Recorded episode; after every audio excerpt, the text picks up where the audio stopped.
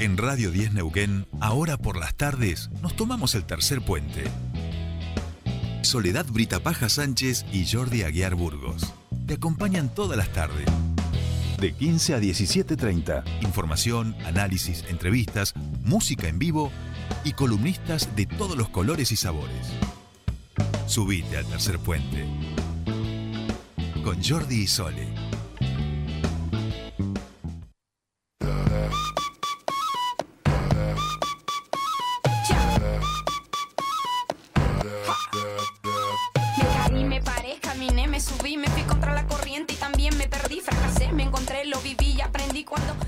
Ya estamos aquí 16 y 08 de esta tarde en toda la República Argentina. Ya han llegado nuestras queridísimas compañeras de nuestra columna de feminismos. Mejor no te lo explico. Están hoy son de la partida de Cuerpa presente. Sora y Majo, Majo y Sora. Bienvenidas a su espacio. ¿Cómo les va? Gracias, hola, ¿cómo están? Qué bienvenida, ¿eh? Hola, ¿qué- Impresionante, pum para arriba. Con la todo- presente acá. Estaba todo calculado. Sí, Estaba sí, todo sí, sí. calculado. Era Yo una- estaba pensando en el sueño que tengo de siesta y ya está, listo, ya se me Arriba, pasó. arriba. Arriba, claro arriba, sí. muy bien. No hablo más de siesta, bueno. no, no, ya está. Nada, hasta la No. tarde nada, o sea, hasta más tarde. Hasta ya después se pasa ya la está, hora. Pasó la hora de es la muy tarde, exactamente. Sí, ¿Cómo están? ¿Cómo ha sido ese fin de semana? Eh, ¿Qué Uf, pasó el uf. fin de semana? ¿Un fin de para el olvido? No, no, no, no. prohibido olvidar. Prohibido olvidar. Hay que estar eh, eh, atentas a lo que ha pasado. Eh, no hacerse las tontas, digamos. Sí, sí. De eso vamos a hablar hoy. De eso vamos a hablar hoy, me, me parece De eso muy- vamos a hablar hoy. Sí. Queríamos arrancar este, antes de. Sí, aguardemos un empezar, segundito. Un segundito que un Porque de- la, sí, la sí. magia para que suceda tiene que estar eh, el mago o al menos dejar la chistera. Claro, digamos, claro. Que no sería lo que acaba de ocurrir. Pero esto tiene que ver, eh, entiendo yo, porque ha llegado el aguatero, digamos. Ah, Fundamental, claro, fundamental. El sí, aguatero porque- tiene la vieja costumbre de llegar en este horario siempre Y a sí, esta radio, sí, digamos. sí. No, no, no llega nunca, ni antes Saludos ni al después del aguatero, programa. ¿eh? Cuando no hay programa Sí, en vivo. Está todo bien, siempre, ¿eh? siempre llega cuando está el programa en vivo y siempre, obviamente, se lleva secuestrado un rato a nuestro operador. Y Eh, quizás eso quiere decir que le, le gusta el programa y cada tanto viene a, a pispearlo. Ahí ha vuelto, Sí, sí, ahí ha vuelto el operador, ahí ha vuelto Saludos el al aguatero. aguatero. Eh, Saludos, dejó cuántas dejó esta semana? Tres, por lo menos. Sí, sí, sí, bueno, sabés que acá la- las compañeras querían eh, Arrancar el programa con un audio. Tienen ahí una cosa preparada, parece, ahí en el, ¿viste cómo es? Sí, sí, sí, sí, Sí, una sí. cosa de locos. Eh, bueno, bueno, estamos preparados. Escuchamos el audio listas, y arrancamos. y arrancamos entonces. a la construcción de la democracia. El análisis debe ser frío, desapasionado para no equivocarnos, porque donde tenemos que ser apasionados es en la ejecución de nuestras convicciones y nuestros ideales, pero como cuadros políticos tenemos la obligación de analizar y analizar la historia, cómo hemos crecido cómo ha crecido esta democracia que ha pasado de partir zapatillas a computadoras a los chicos en los colegios. Es el Estado el que tiene que garantizar en sus tres poderes la igualdad de todos los ciudadanos. Debe ser uno de los grandes objetivos de esta juventud. La equidad y la igualdad cosa que aprendimos y tal vez y tal vez no lo supimos escuchar bien que para un argentino no puede haber nada mejor que otro argentino necesitamos volver a crear utopías objetivos de vida ayuda al prójimo que nos lleven a todos a saber que no hay destinos personales ni individuales. Vamos a seguir trabajando. Este es un proyecto nacional, es un proyecto de los argentinos, es un proyecto de la patria, de la historia.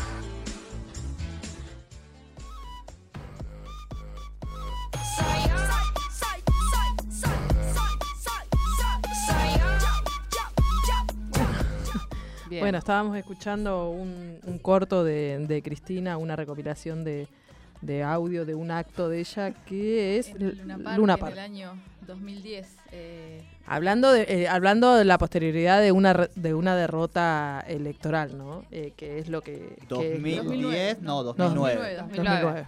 2009, que es cuando se presenta encabezando en la provincia de Buenos Aires Néstor, Néstor Kirchner, Kirchner. que pierde con Alica, Alicate, ¿no?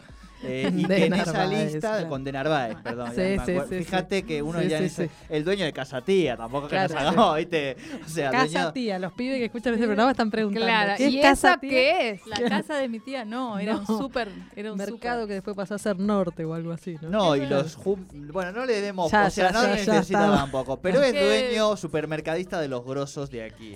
Para los jóvenes, que tampoco sé si son tantos los jóvenes que nos están escuchando en este horario aquí en la radio, pero sí recordemos esa lista que encabezaba Néstor, que después no recuerdo si iba Daniel Scioli o Daniel Massa. Scioli segundo. Segundo, Sí, sí, sí. tercera estaría, no sé, cuarto Massa, o sea, estaba como todos los alfiles, eh, torres y caballos, yeguas, Que, eh, este- que- que que, estaban- que- que formaban parte y aún así se perdió en ese momento con De Narváez. Y después se ganó con el 54%, ganó Cristina en 2011. Sí, sí, de Narváez, recordemos de a la audiencia. No le van a hablar a ustedes. No, no, no, pero aparte que recordarle a la audiencia que de Narváez a los tres años o a los dos años desapareció. digo, Desapareció. desapareció Claro. y nadie sabe de él hoy, por eso ¿Quién sabe decimos? Alica Alicate y es lo Claro, único que te podés claro. acordar. Sigue siendo de dueño de una porción. Probablemente, Sí, probablemente. En sociedad, claro, con una multinacional. Claro, exacto. Pero bueno, muchas cosas se han analizado con respecto al tema. Nosotras no vamos hacer eh, un balance porque el balance creo que, va, creo yo que los balances los hacen los personajes, las figuras presentes en este momento. Ya,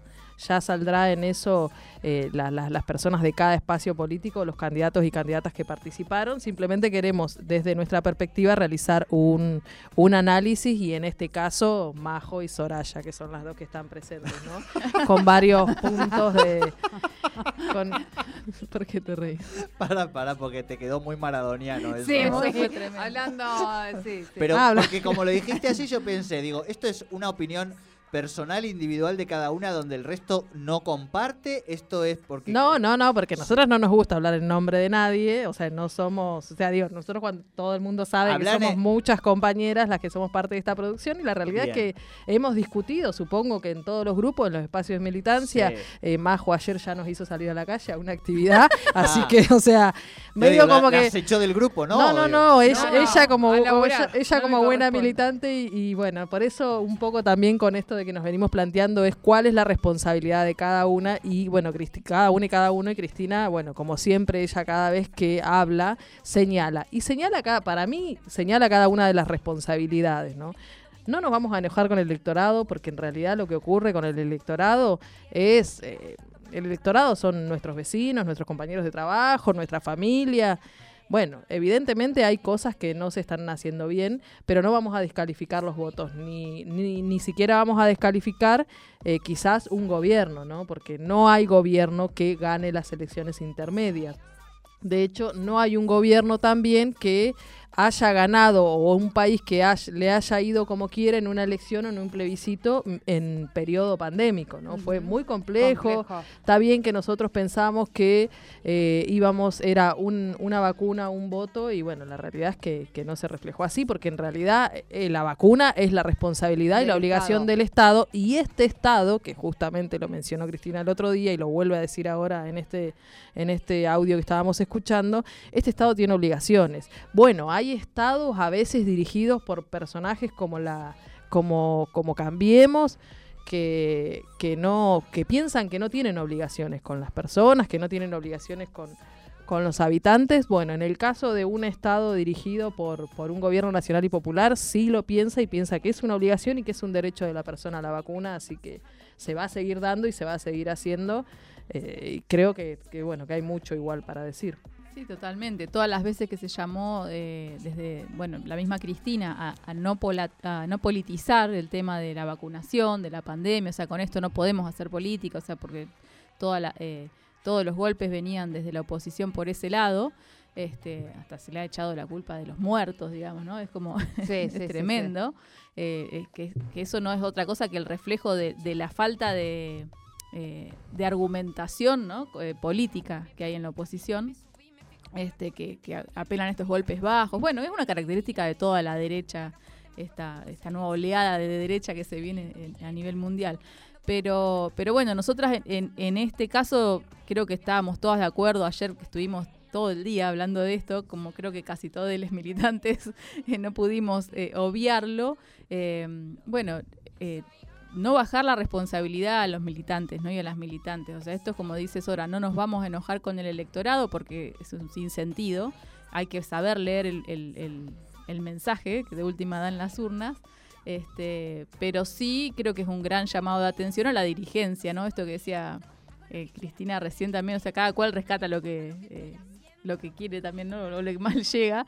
Pero bueno, esto de tenemos que hacernos cargo, o sea, esto es un proyecto colectivo, este, bueno, cortémosla con las individualidades, cortémosla con los proyectos personales. Este, y vamos a gestionar, que para eso nos votaron. Vamos a gestionar, vamos a hacer un Estado presente y, y bueno, creo que eso se trata, de no bajar los brazos, de, de- de que la gente, digamos, los votantes y las votantes puedan, este, tienen su momento, ¿no? De, tenemos dos meses todavía para, no sé si vamos a poder revertir el resultado, pero sí sacar un, este, un, un resultado un poco más optimista. Este, porque, porque sí, es un sinsentido, digamos, ver la- la- los resultados de las urnas, ¿no? Esta, esta cuestión de, estos votos. Bueno, acá en Neuquén no voy a hacer este, referencia a, personajes en forma particular, pero sí voy a hablar de personajes, digo, que se han metido en, el- en- en este escenario político, que con unos discursos increíbles que eh, rozan el fascismo, y, y que la gente vote eso, yo no creo que sea que comulgan con esa idea, sino es una cuestión de hartazgo, es una cuestión de decir, bueno, ¿no? Un mensaje que se está dando a la dirigencia actual, que bueno, no estamos haciendo bien las cosas. Este, entonces, es la oportunidad para, para bueno, frenar y repensar, eh, parar la pelota y empezar a gestionar. Este, me parece que, que obviamente, teniendo en cuenta todo lo que decía recién Sora, el contexto de, de pandemia, que es, eh, es una característica, digo que en, en ninguna elección, en ningún país de los que hubo en contexto de pandemia le fue bien a la- al oficialismo. Este, no puede servir de excusa este, para olvidar ¿no? La- eh, esto, las obligaciones que tenemos este, desde, desde la gestión del Estado. Claro, pero ahí Eh, va- un- Permítanme que contextualicemos para quienes están agarrando así recién. Sí. Están las compañeras, estamos efectivamente en la columna de feminismos, están las compañeras de empoderadas, que son, que ustedes todas militan en distintos espacios del peronismo, digamos, ¿no? Y en Del Sí, campo del- nacional y del popular. campo nacional y Popular. popular, perdón. Eh, Majo no milita en el peronismo. No. Exacto, perfecto, perfecto. No, no, no. Eh, del campo, del amplio espectro del campo nacional y popular. Y parte de lo que estamos ahora escuchando de las compañeras tiene que ver con las reflexiones que han estado haciendo con el resto de las compañeras de este espacio, y por supuesto con sus espacios eh, políticos, en relación a cuál es un poco la mirada desde la militancia de qué es lo que eh, ha ocurrido y sobre todo me imagino también de qué es eh, lo que hay que pensar en hacer o cambiar hacia adelante, ¿no? Digo, para la audiencia que nos estaba escuchando y que habíamos arrancado y que quizá también había que o, o- o contextualizarles un poquito para que, que supiéramos por dónde estábamos. Y mm, nosotros, bueno, hicimos editorial en el día de Ayer. de Ayer, ayer, sí. exacto. No sé si le escucharon, Sí, escucharon sí. un poquito, Sí. ¿no? Y ahí me parece que también, eh, digo, porque me parece lo interesante esto, más allá de, de preocuparnos, digamos, por, por el adversario, digo, ¿no? Que nos hemos preocupado, ver qué, qué es lo que se puede este, mejorar, digamos. Y en ese sentido, a mí me da la sensación de que si por supuesto esto es, digo, no era inesperada este resultado, tan inesperado que hasta los bocas de urna esta vez, eh, ya yo escribí ayer en Twitter, en la época de la posverdad ya ni de los bocas de urna uno se puede fiar, porque digo, nunca habían fallado los bocas de urna que la gente sale y dice voté a fulanito, otra cosa es voy a votar a, ¿no? Digo, hay como márgenes distintos. Fue muy inesperado, pero al mismo tiempo la sensación es que por otro lado era esperado. Digo, cuando uno deja de... eh, y creo que esa es la preocupación más importante que tengo yo con respecto al campo nacional y popular. Eh, uno hablaba con las militancias diversas y por supuesto que ha- han acompañado, pero había mucha mirada eh, crítica, vamos a decir, o muchas cosas en las que uno sentía que este gobierno no estaba no, no lo representaba o no hacía del todo bien, sobre todo vinculado a lo económico, me parece, ¿no? Porque se avanzó con el aborto, digamos, ¿no? Con la agenda feminista se viene avanzando, como sabemos, falta muchísimo, hay que hacer cambios culturales, pero hay una definición política clara, digamos, de, de este gobierno, pero hay en cosas donde claramente había recibido un mandato, que es el económico, y no ha podido. Y no solo no ha podido, sino que tampoco ha podido construir una comunicación y un discurso que de alguna manera eh, justifique o dé cuenta de por qué no se ha podido cuando hay un argumento tan poderoso como puede ser la pandemia, digamos, ¿no? Ahora, este gobierno construyó una privilegió una mirada sobre la ética de la política, que es la salud. Pero esa ética de la política también fue vapuleada y yo creo que lamentablemente no lo podemos achacar a todos estos discursos que por supuesto son tremendos y, y que son discursos antidemocráticos en el marco de una democracia y la democracia los tiene que contener. Entonces esa contradicción, esa tensión que se nos pone en el sistema es muy fuerte con todas estas experiencias nuevas de, de extrema derecha. Pero la ética de, la, de la política y de la construcción del privilegio de la salud y de la vida fue puesto en discusión por una foto, digamos, o fue puesto en discusión por cómo se comunicó toda la situación del vacunatorio. Digo, hay errores propios ahí en, en la definición política que se tomó y estratégica que no se pudo llevar adelante, que tiene que ver con, por supuesto, con los golpes que tira el enemigo, pero también con los errores propios, ¿no? Creo que ahí es donde también me parece que hay que revisar en términos de, qué cosas podemos hacer bien y de qué cosas vamos pensando que es lo real y lo no. Digo, cuando ya sabemos que ese camino está obturado, el de la ética de la política, hay que pasar a la ética de la realidad y de es lo que nos pasa a todos, digamos, el poder llegar a fin de mes, el poder estar un poco más alivianados y alivianadas económicamente, ¿no? Sí, se- seguro. eh, El bolsillo manda, eso ya sabemos que es así. Uno puede tener ideales, puede tener convicciones, pero si no tenés que darle de comer a tus pibes, digamos, eh, se te da vuelta todo, digamos, en ese momento. Y si no logras darle de comer a tu pueblo, digo, en términos políticos, Sí, que sí. sería esa reflexión, ¿no? Sí, sí. Sí, claro, sí. pero ahí hay, hay, hay una cuestión y que eso, o sea, sí me parece que es para, para machacarnos a nosotros mismos los argentinos, es la poca, la- o la poca memoria que tenemos. Digo, eh, a ver, hubo una pandemia y nos dejaron el país en la lona, nos volvieron a bajar a la lona y más abajo de la lona. Digo, eh, digo, eso, no- la falta de memoria, yo sí se lo reclamo a todos los argentinos, a nosotros los argentinos. Digo, no, no miran que eh, eh, eh, lo que nos dejaron como país y que después de eso nos vino una pandemia. Digo, me parece que Digo, es pedir también, yo sé cuáles son las obligaciones del Estado y qué es lo que quiero para mi país. Y creo que muchos sabemos esto de eh, poder comer y es una necesidad que anda a explicársela a aquel que le duele la panza. Digo, pero la realidad es que están haciendo magia con lo, que, o sea, realmente es magia lo que, lo que uno tiene que hacer en este país para poder salir de la crisis en la que entró este país después de que lo dejó el gobierno anterior y después de una pandemia de un año y medio. O sea, todos los países han quedado en la lona. Imagínense Argentina que ya venía en la lona. Sí, sí. Y O sea, lo que vos has dicho es Hay muy que tener cierto. una mirada, digo, eso no nos puede excusar a, a resolver lo que tiene que resolver el Estado, pero digo, hay que poner una mirada a todos y, y en ese y en ese matiz también empezar a poner el ojo más crítico a quienes estamos mirando, lo que hablábamos ayer, digo, eh, nos están poniendo un proyecto para anular indemnizaciones y los trabajadores van ciegos a votar a un gobierno, a una, Claro, una claro, alianza Porque que te hay que- muchos trabajadores que no eso- saben lo que es la indemnización y están cobrando salarios eso- de Y después van a miseria ir, de Claro. miseria. después van a ir a Sí, sí, bueno, pero no, lo- no saben lo que es la indemnización. pero. Por eso eso- te digo que no podemos como descalificar al votante. Si vos no tenés un trabajo en blanco, no tenés idea de lo que es una indem- indemnización. Es más, aún teniendo un trabajo en blanco, eh, no tenés idea de tus derechos. Y esa es una responsabilidad del Estado y es una obligación de los militantes. Y cuando digo de los militantes, o sea, los militantes, no como para achacarnos a los que todos los días salimos, cada uno tiene sus responsabilidades. El dirigente político, el funcionario, cada uno tiene nivel de responsabilidad. Yo no me voy a hacer cargo porque un organismo funciona mal. Yo soy militante social. No, no me voy a hacer cargo de esas cosas. Digo, nosotras venimos acá. No puedo cambiar, no está en mi mano ese poder, no, además. nosotras claro. venimos acá bancando de manera constante, digo, nos pegan de todos lados. Bueno, cada uno elige las batallas que da, cada una elige las batallas que da. Nosotras no dejamos de, no- de mencionar y no dejamos de decir las avanzadas que ha tenido este gobierno, incluso con el Ministerio de Mujeres, Disidencias y Diversidades. ¿Somos funcionarias? Y no, no somos funcionarias. Eh, eh, está haciendo todo lo correcto y yo te pregunto, ¿le dan todo el presupuesto que necesita? Es el ministerio que más aparece en las tapas cuando hay que pegar. No sé, hay una recorrida, ya calificamos cuántos sueldos gastan las compañeras en recorrer el país o cuánta plata gastan. Digo, se le está pegando y se está achacando y hay que ver qué es lo que uno defiende y qué es lo que no. Y esto vuelve a ser lo mismo que siempre decimos, no se acaba la violencia con desigualdad salarial o con desigualdad económica no vamos a acabar y no vamos a tener a, a gente que pueda llegar a valorar el- la vacuna cuando la realidad es que no está comiendo todos los días.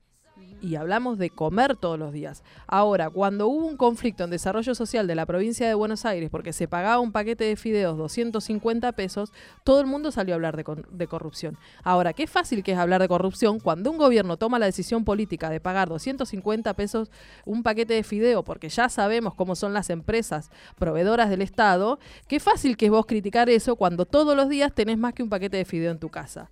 Que bien lo dijo Cristina, yo si tengo que pagar mil pesos por un paquete de fideo para que en una familia no haya hambre, lo voy a hacer. Es la forma que tiene y es la forma que hay. Pongámonos a cuestionar realmente a dónde está la corrupción. ¿Son los empresarios o son los funcionarios? ¿Cuál es la parte de responsabilidad? ¿Dónde está el poder? ¿Dónde está el poder cuando criticamos?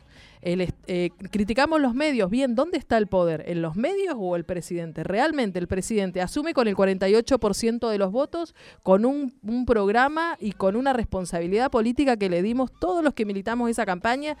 No sé si todos los que lo votaron, pero sí todos los que militamos esa campaña. Y el 48% tiene que convalidar y convalida esa elección. Ahora, vos me vas a decir que el 51% que votó a Cambiemos le dio a que convalide la deuda, los 3.000 trabajadores que despedía por año, el, el 51% convalida eso? No, no lo convalida. Entonces, por eso, cuando nosotros hacemos un análisis de elecciones, tenemos que hablar de la macro a la micro y cada uno se tiene que hacer cargo de las responsabilidades, porque es como los problemas. O sea, si vos hasta que no lo ves no es un problema. Bueno, cuando lo ves, ¿vas a seguir mirando al costado? ¿Vas a seguir buscando responsables al costado? Por supuesto que este, la palabra mensaje, no sé, cuando Majo recién hablaba del mensaje, yo me quedé pensando, ¿qué es el mensaje? O sea, ¿quién? O sea, hoy, hoy el mensaje. No hay un voto homogéneo que la sociedad dice, este es el mensaje, consensuamos el mensaje, dale, dale. No, No, esa porque, es la, o la- sea, la no. interpretación que hacemos. Hablamos de este 13%, 14% que hubo hacia dos personajes rancios que son la antipolítica, que descalifican todo el tiempo. Yo lo hablaba con, con mis compañeros Yo ayer no le doy en una escuela del oeste. que la del fenómeno de esta elección de Sí, coyuntura. porque es lo que va a durar, porque es lo que va a durar. Pero Menos yo lo hablaba con, era, nosotros éramos cinco fiscalizando en una escuela del oeste. Entonces era increíble, siempre fiscalizamos la misma escuela. Habían tres compañeras nuevas fiscalizando. Entonces les decía yo, este personaje le hace creer a, a los ciudadanos de este barrio, de donde somos todos y todas nosotras las que estamos sentadas acá, que habla como nosotras. Nosotras no hablamos así. Nosotras no decimos que las del oeste son unos chorros. Si nacimos ahí, si vivimos ahí, que los del oeste no trabajan pues son unos vagos. Anda a tomarte el 7 en Casimiro Gómez Novela a las 7 de la mañana. Si está lleno de vagos el oeste. Anda a tomarte un colectivo a esa hora. Es imposible. ¿Por qué? ¿Qué hacen los vagos, los planeros? A las 7 de la mañana de lunes a viernes. ¿Cómo digo? Todo, o sea, esto lo digo, un número de colectivo. Sí, averigüen sí, sí. cualquier El número de colectivo El 8, el del 4. oeste y chicos ocurre exactamente lo mismo. Si no te tomas tu colectivo o sea todos sabemos quiénes se toman los colectivos a qué hora para ir. Pero ahora cuando hablamos de negros cuando hablamos de planeros cuando hablamos de los subsidios y cuando hablamos no las colas que hay en el oeste para recibir bolsones y con eso se quedan tranquilos.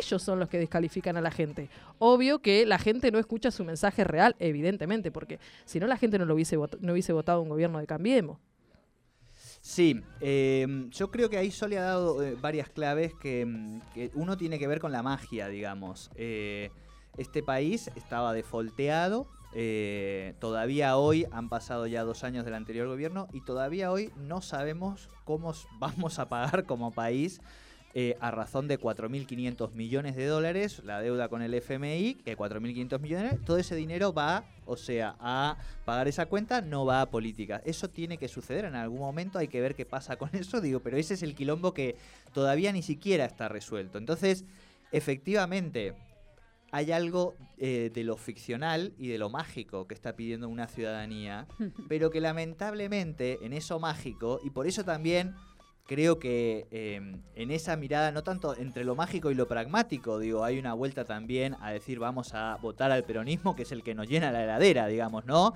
Cuando se decide eh, sacar a un gobierno en primera vuelta con una diferencia de 8 puntos, un gobierno que tenía todos los resortes eh, del poder en términos mediáticos, económicos, la ciudadanía dice, aquí yo con el anterior gobierno llegaba a final de mes, digo, lisa y llanamente. Ahora, después de eso te viene una pandemia, que es la peor crisis del capitalismo moderno, digamos. Pero la realidad es que hace cinco años que vos tenés a una ciudadanía que viene perdiendo progresivamente los niveles que había conseguido de estatus de, vida, digo, ¿no? Un 25, un 30% la pérdida salarial. Entonces, efectivamente, hay algo de lo mágico en un punto que se le pide a este gobierno que lo agarra en terapia intensiva un coronavirus, pero hay algo de lo real también, que es que efectivamente hay una ciudadanía que, a diferencia de otros países, que han tenido en Latinoamérica, por pensar nuestros pares y semejantes, que han tenido grandes crisis sociales en estos últimos años, Argentina, toda la conflictividad de ser, yo no lo he medido, pero lo, lo, podemos hablar con Fernando, debe ser el país que en los últimos tres años del mundo ha tenido mayor deterioro económico y social, casi seguro, digo. Entonces, hay una ciudadanía que tiene un nivel de agotamiento que suceden estos fenómenos. ¿Y vos crees que la gente hace ese análisis? Yo creo que hay una parte que sí, hay otra parte que no, pero vuelvo a decir, el problema eh, de lo que digo es que esa falta de comprensión tiene que ver lamentablemente con los con lo que nosotros dijimos que íbamos a, ¿no? Con los errores propios, que es con lo que con la incoherencia del discurso que vos has construido para comunicar y no solamente con aquello que vos ya sabías que tu adversario político va a decir de vos. ¿Y por qué al macrismo no le pasó lo mismo? porque, tiene una política comunicacional. No, porque básicamente la grieta es asimétrica. Creer que, que los manejos, los gobiernos populares, esto lo dijo, no es cosa mía, lo dijo Linera hace muchos años, sí o sí tienen que tener siempre un estatus económico mejor que el de sus adversarios absolutamente. ¿Por qué? Porque tienen menos resortes de poder para lograrlo. Sí, sí, sí, de sostener, el, de, los sostenes. Por eso a mí cuando me hablan de corrupción, yo le digo a la se gente sienten a gusto de mirar en este la vida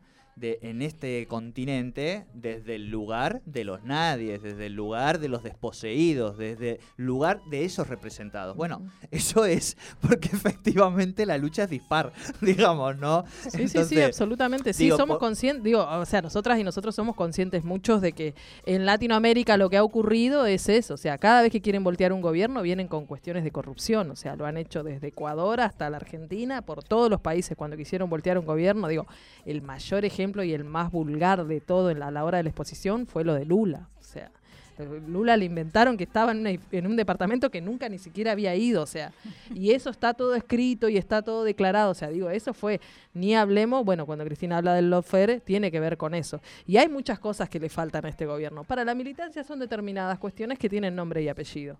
Tienen nombre y apellido, digo, tienen como la razón el salario arriba. ¿Por qué hablo de esta desigualdad? Porque yo sé que en términos racionales uno la, entiende, pero hay veces que para hacer efectivamente carne determinados eh, eh, análisis y salir con una praxis distinta política, hay que verlo. Y en ese sentido uno dice, empieza empieza, para además no olvidarlo en su trama discursiva, diciendo uno no tiene que culpar al electorado.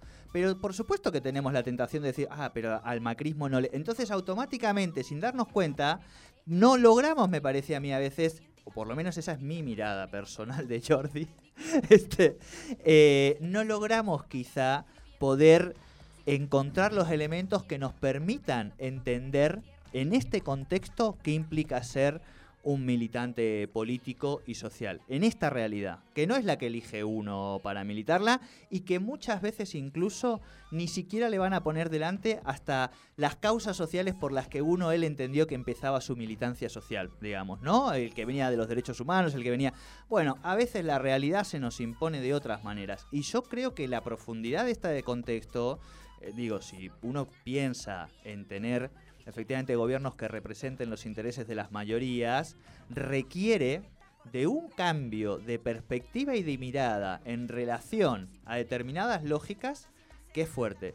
Porque hasta ahora la idea de que el peronismo unido jamás será vencido era una idea que pervivía, pero que es del siglo XX y que responde a la lógica política de las estructuras con las que se funcionaba antes. Hoy hay una lógica de la ciudadanía que lamentablemente el adversario la entendió muy bien cuando habla de la gente y le habla a ellos directamente. Sí, sí, sí, sí, por eso. Ahí, ahí es donde yo. O sea, es, es, como califica, digo, para para mí, hablar de la gente que, que, recién la repetí muchas veces y apenas terminé de hablar, le dije a Majo, me parezco Mirta Legrand hablando de la gente, o sea. No votas en eh, Palermo. No, no, pero aparte, porque eh, hablarle de la gente incluso es desconocerla. Por eso está bien hablar de los estudiantes, de las mujeres, de los trabajadores, de, de las diversidades, de las disidencias, o sea, cuando las políticas son directas, eh, son para esos espacios directamente. Eso es lo que ha logrado el gobierno, el gobierno de Cristina. Por ejemplo, cuando vos hablabas todo esto, yo pensaba, qué loco, ¿no? Porque en el último gobierno de Cristina salieron camiones a recorrer el país con odontólogos para ponerle los dientes a la gente. Entonces vos decís, mirá hasta dónde llegamos con 12 años de gobierno, con un país 2003 20, ¿cuánto tenía? Con Néstor que asume con un porcentaje súper bajo ah, porque renuncia. Lula, Lula era el presidente más popular del mundo, dicho por Barack Obama. Y mirá dónde lo llevaron, digamos. Sí, sí, absolutamente. Bueno, eh, lo mismo ocurre, bueno, lo mismo ocurre con Evo Morales en, en Bolivia con respecto a las políticas. Bueno, ni hablar de Chávez, de Castro. Eh, y hay, hay muchísimo, digo, para hablar y como que queremos ir terminando, ¿no? A mí hay algo que, que, me queda claro en el día de hoy, bueno, es que, no sé, como militante, eh, desde, mi, desde mi punto de vista y desde mi responsabilidad de militante, no voy a dejar de militar para que, bueno, para que este gobierno eh, logre revertir esta situación y ganar estas elecciones para así poderle exigir las políticas que yo como militante y mi espacio político considera que falta. Y eso es lo que insto a todo el mundo. Yo a mí no me gusta opinar de cosas que no hago, entonces prefiero hacer para poder después opinar y cuestionar. Entonces creo que, deberíamos hacer eso. Y es todo lo que nos pueden pedir a la... O sea, cada uno de los militantes sabe lo que aporta y lo que no aporta. Eso es un problema. Yo no voy a tirar el manto ese de las militancias, la militancia. Me, me, no, parece porque además que, todo lo que, digamos no deja de ser palabras y después la... Claro, absolutamente. Lo que sí me parece que hay que dejar en claro es que la oposición no triunfó no hay oposición que no haya triunfado. Y es un error También hay que dejar en claro regalársela a ellos. Que la derecha, eh, lo que ocurre con la derecha, por calificarlo de alguna manera, estos personajes rancios de los que hablamos y que en Neuquén también tenemos y que en Río Negro los hay y que bueno que en Buenos Aires también, eh, no tenemos que dejar de tomarlo como dato. No en este, en este momento no lo digo como militante política, sino que lo digo como eh, como un como persona de como ciudadana de, de una provincia. A mí me preocupa muchísimo esto. De hecho creo que hoy salió un actor que, que, bueno, que también le pegaron por, por su, por descalificarlo, por su, por su forma de vestirse, o sea, y vos decís, y eso lo ves todos los días, y eso es, es esta, esta, por estas personas, estos sujetos que le hacen creer a determinada población que hablan como ellos. Y la realidad yo no veo a los pibes gritando en la calle barbaridades o eh, cosas sin sentido. Lo que... no, es más, más por los pibes en la calle están cantando, están actuando, están siendo felices, están tomando mate con sus amigos. Vamos a dar el micrófono a Majo. Estoy pensando muchas cosas que no, puedo decir por, por, por, el, por, porque, por el horario, porque aparte nos habían medio que ha dicho no, que... mi reflexión es que... Escuché varias veces rondar la palabra magia en los dos. Eh, yo tengo una de mis remeras preferidas que tiene la frase no fue magia. tu usuario no es Majo. Majo no fue magia. Es mi usuario de, Instagram también. Es el único con el que Morochia. Bueno, eh, son nombres que se ponen en Twitter las y. Sí, y no, no es magia lo que falta, es decisión política. O sea, cuando decimos no fue magia, es eso, no fue magia, es decisión política. Y cuando vos tenés la decisión y la convicción y sabés por dónde vas y lo que querés y para lo que te votaron, eh, las cosas salen, o sea, Sa- sabiendo aparecen. que los contextos también imponen condiciones. Absolutamente, sos presidente, digo, sos presidenta, sos, para eso te votaron. digo, no, Condiciones no es que- positivas y negativas. digamos. Totalmente. Señor presidente, hay un totalmente. 48% de la sociedad que lo votó. Sí, Con- sí, sí. Pero no Este- es el contexto latinoamericano de 2003. A mí me encantaría que apareciera Maradona en un tren y que le dijéramos ahora no a Milei, pero no estamos en esa, digo, económicamente ni socialmente. Sí, sí, Estamos igual en Milei no es Bush. No, ya sé, Digo, pongo Milei la para- izquierda para monos- la izquierda en Cava sacó el 6% de los Tercera votos. fuerza digo. nacional, la. Digo, entonces eso también, o sea, si vamos a hablar de un lado y del otro, está bien, yo no comparto y no no no no iría a, a votar a la izquierda porque la verdad que cuando vos querés cuestionar al poder y bueno, en este país la tenés que votar a Cristina, no hay otra forma, eso es evidente, o sea, y lo que Cristina a ver, diga, pero a bueno. ver, ¿y ustedes A que ver. votaron otra cosa, público o audiencia? Esto No, no, es, mi- es mi percepción, Claro, digo, está claro. hablando Soraya. sí, y estoy hablando yo. Morocha NQN en Twitter la pueden encontrar a la compañera. No fue, Majo no fue magia, por Me hizo supuesto. acordar eso, eso se lo dijo Cristina a Alejandro Berkovich. Sí, Claro, o sea, No, pero hay un hay sobre todo hay un cortito maravilloso de Pedro Saborido hablando de la diferencia del peronismo y el trotskismo en este país, digamos, ¿no? Eh, él lo lleva hacia la metáfora del sexo, creo que lo hemos hablado Sí. alguna vez. Bueno, tenemos música. Tenemos música Sí. para cerrar. Sí, y tenemos Histérica. unas músicas Histórica. Histórica. Histórica. Histórica. Yo digo, ¿por qué la bardea No, así? tiene que ver con- ¿Y la sororidad que quedó con aquí? Tiene que ver con, con transformar Perdón, perdón. Ese, ese gran descalificativo que a las mujeres de manera constante nos aplican. Así que vamos a escuchar a Sara Eve, histórica, así como para ponerle un poco de power ahí. Vamos arriba, carajo. Despidan ustedes. Adiós. Semana. Adiós. Buena semana.